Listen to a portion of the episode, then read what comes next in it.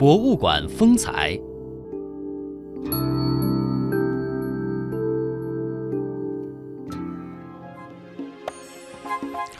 好的，走进博物馆风采。丞相祠堂何处寻？何处寻？锦官城外柏森森。杜工部的这首诗呢，给成都的武侯祠是免费做了一千多年的广告。那么事实上呢，除了锦官城有这个四凤诸葛亮的词语之外呢，像湖北的隆中武侯祠呢，同样也是历史悠久、雄伟壮观。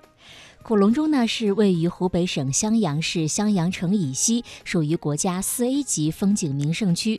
根据《余地志》的记载，隆中者，空中也，行其上空，空然有声，隆中因此而名之。中国三国时期的著名政治家、军事家诸葛亮，青年时代呢是躬耕居住于此，使之富有盛名。那么，作为湖北襄阳的著名景区，古隆中武侯祠当中到底有什么样的特色呢？那么今天的博物馆风采，我们将会带您走进古隆中武侯祠。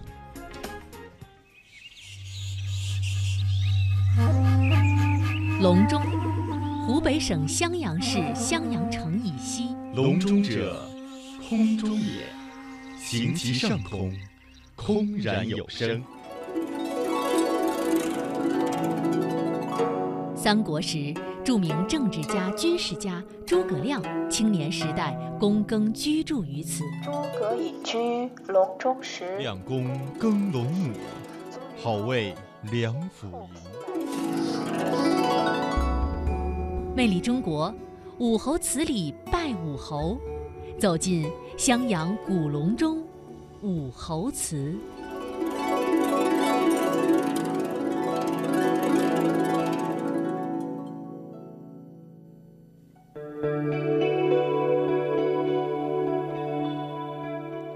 丞相祠堂何处寻？锦官城外柏森森。杜甫的这首诗给成都武侯祠免费做了一千多年的广告，而事实上，除了锦官城有侍奉诸葛亮的词语，隆中的武侯祠同样历史悠久、雄伟壮观。根据专家的介绍，隆中武侯祠始建于晋朝，明朝初期，京南道观察使吴寿对隆中武侯祠进行了一次全面的维修。而清康熙三十八年，观察使蒋兴起将武侯祠从东山洼里移建到了东山梁上，也就是现在武侯祠的位置。隆中武侯祠为四进三院的层台建筑，各殿依山势逐次升高，而首先映入眼帘的就是古隆中的牌坊。古建筑学里面，它叫四柱三排的悬挂式贴墙牌楼。今天它在这儿了，相当于把祭祀诸葛亮的祠堂抬了起来，成了一座悬浮于半空中的神仙府邸，是整个武侯祠的特色。然而门口还有一副对联儿，右手边上联儿第一个字儿很特别，上面一个四，下面一个山，它不常见，念山冈的冈。这冈字一般的写法，上面一个四，下面一个镇。咱们这儿一行字，用一个字来点破隆中的地貌：四面环山，刚枕南阳，依旧田园淡泊，统开西蜀，上流一向清高。说隆中这一带的山冈依然如过去那样田园淡泊。诸葛亮开创蜀汉的基业，这里依旧保留他那清高的一项。里面很敏感的两个字：南阳。河南南阳有卧龙岗，襄阳有古隆中，两个地方一直有争论。在后人的心目当中，诸葛亮是智慧的化身，更是一代勤政廉洁的名相。因而，凡是他到过的地方，都纷纷为他立庙。各地的武侯祠就有七座。然而，纪念地太多，就难以分辨真假。从古至今，到底谁是诸葛亮正宗纪念地，也引发过不少的争议。而其中有以湖北襄阳古隆中和河南南阳卧龙岗两地的武侯祠谁为正宗之争是最为有名的。两地的武侯祠历史都很悠久，隆中的建于晋代，保留着古朴的风格；而南阳的则建于唐代，显得更为宏大堂皇。两地都以诸葛亮的躬耕地自居，为武侯祠的正宗而争。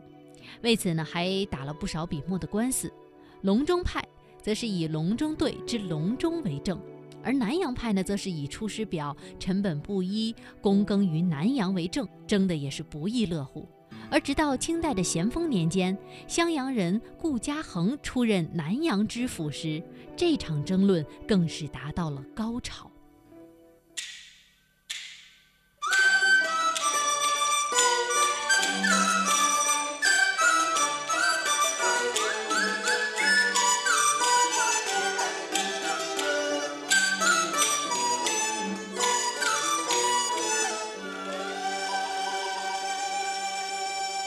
南阳人认为，襄阳人来南阳做知府，可要处事公平，不能向着家乡，将武侯祠的正宗桂冠判给襄阳，否则叫他这个知府坐不稳。襄阳人认为，既然是家乡人到南阳为官，一定要为家乡人伸张正义，将古隆中的武侯祠判为正宗，否则不要他回家乡。两边互不相让，要等顾知府表态。顾嘉恒听了双方的意见，没有立即表态，请大家下堂休息，说是第二天再判。第二天一早，双方来到府衙等顾知府的评判。只见顾嘉恒拿出文房四宝，提笔写了一副对联：“心在朝廷，原无论先主后主；名高天下，何必辨襄阳南阳？”此联一出，双方心服口服，都佩服襄阳顾知府的才智。从此，这场争论才告一段落。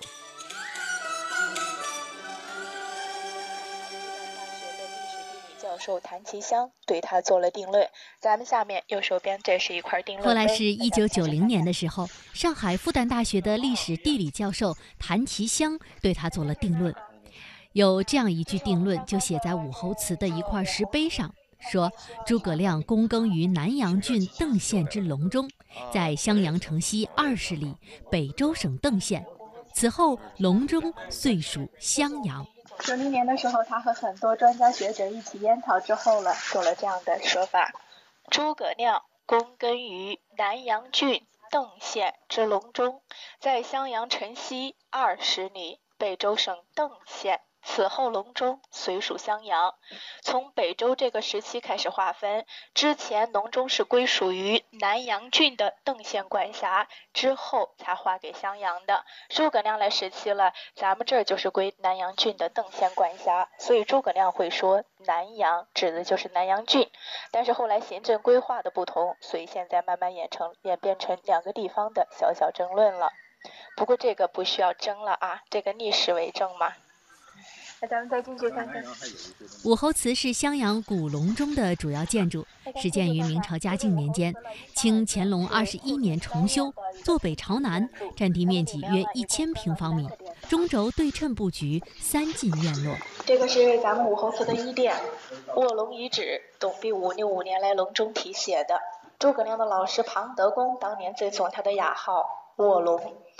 在咱们中间，全国唯一的一座仿真人比例打造的诸葛亮的青铜像。史书中记载，诸葛亮身长八尺，换算成现在的计量单位，身高一米八四。他可是标准的山东大汉的形象。身上手和扇子是最亮的，都是大家摸出来的。摸摸手，好运气一定跟您走；摸摸扇子，带来智慧。好，那接下来咱们得往上走了。这个也是咱们整个武侯祠的二殿。玻璃橱窗里面，咱们要欣赏郭沫若的作品了。一九六四年，郭沫若北京市上海写下这幅作品，寄到隆中。制献厨师表，号为《梁父吟》，提到了诸葛亮当年的厨师表，还有他的《梁父吟》。这个《梁父吟》是诸葛亮山东老家的歌谣。隆中期间，他经常吟唱这首歌谣，是寄托思乡之情，抒发报国壮志的。当年郭老还说呀。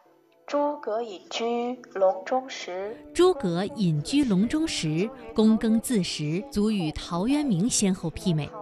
然陶令隐逸终身，而武侯则以功业自荐，盖时会使然。苟陶令际遇风云，未必不能使桃花源实现于世。如武侯终身隐逸，致力于诗，量亦不逊于陶令也。把陶渊明和诸葛亮做了比较，陶渊明是诗人，诸葛亮是政治家、军事家。这两人历史环境和际遇不同，所以造就两个人的差异，说明时势造英雄。但是如果当年陶渊明也遇到刘备这样的明君，这桃花源记就未尝不会实现于世。而如果诸葛亮当年没有被刘备发现的话，也许他隐居山中，诗作就未尝不如陶渊明了。所以还是千里马常有，而伯乐不常有。滚滚长江东逝水，浪花淘尽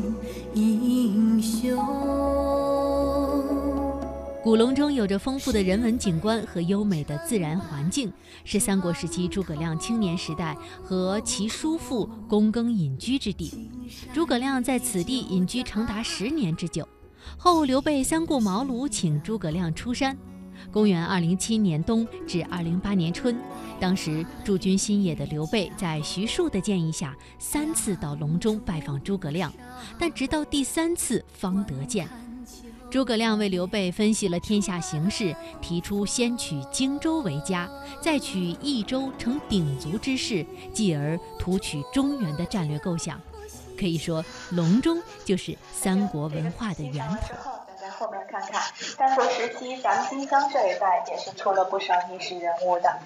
这边是一个过店，咱们这一共展示了十二位，这十二位中有八位都是咱襄阳当地人士。《三国演义》里面多多少少也有提到过啊，最有名气的还要是右手边的第一位庞统，号凤雏，他与诸葛亮齐名，是咱们地地道道的襄阳人，其貌不扬，但才华过人。身穿黄色衣服的蒋琬，胡兰零陵湘乡人，诸葛亮之后蜀汉的第二任丞相。第三位马良，马谡的哥哥，他也是襄阳宜城人，特点眉毛白色，与众不同，家乡人称马氏五常，白眉最娘。第四位席珍，第五位向朗。席珍是襄阳席家池人，向朗是襄阳宜城人。《三国演义》中对他们描述的比较少，名气不是特别的大。然后最后面费祎，诸葛亮亲手培养出来的蜀汉的第三任丞相，也是蜀汉末期的丞相了，是咱们湖北武昌人，过去叫江夏郡的。这边展示的都是文臣，那对面还有就是穿盔甲的武将们了。在咱们这儿了，武将里面他没有关张赵马黄五虎上将，属于咱们这一代的将军了，有邓芝，河南新野人，说服孙权联吴抗曹，相当于现在的外交官这角色。廖化，蜀中无大将，廖化当先锋。关羽手下的大将，襄阳兰章人。第三位向宠，诸葛亮出师表中提到的那位将军向宠，性行淑君，在襄阳当地的将军，当时力荐给后主刘禅的那位了。第四位也叫席珍，在咱们襄阳出了两位席珍，同音不同字，文武二席珍，叔侄关系，武席珍叔叔，文席珍侄子。倒数第二位最有名气的，手中多了一本兵书的马谡。马谡当年是失掉了街亭，被诸葛亮挥泪斩掉，并且自贬三级。所以现在人们对马谡的评价四个字儿：纸上谈兵。但经过历朝历代洗礼之后，现在的军事家为他平反了。说公元二二五年诸葛亮南征之前，他就告诉了诸葛亮，说真正的用兵之道是攻心为上。攻城为下，心战为上，兵战为下的这么一策略。后来诸葛亮之所以会骑擒孟获，也是采用了马谡提出的“不战而屈人之兵”的战略思想。所以说马谡在这儿啊，还是功不可没的人物。最后面还有一位诸葛亮的弟弟诸葛均。《三国演义》里面呢，曾经提到诸葛亮的哥哥诸葛瑾在东吴孙权的手下做官。实际上他们家有兄弟三人，弟弟很少描述到啊。他的弟弟叫诸葛均，一直在他的身边待着。出生在山东，生活在隆中，最后在蜀汉效命，担任的职务叫长水校尉，官职仅次于现在的将军，相当于大校这级别，职位不算大，也不算小。诸葛亮本是山东琅琊人，幼年失去了双亲，十七岁随叔父来到襄阳隆中，躬耕苦读，留意世事，被称为卧龙。后来刘备三顾茅庐，诸葛亮全面分析了当时三分天下的局势，提出了一统天下的谋略，而这就是著名的隆中对。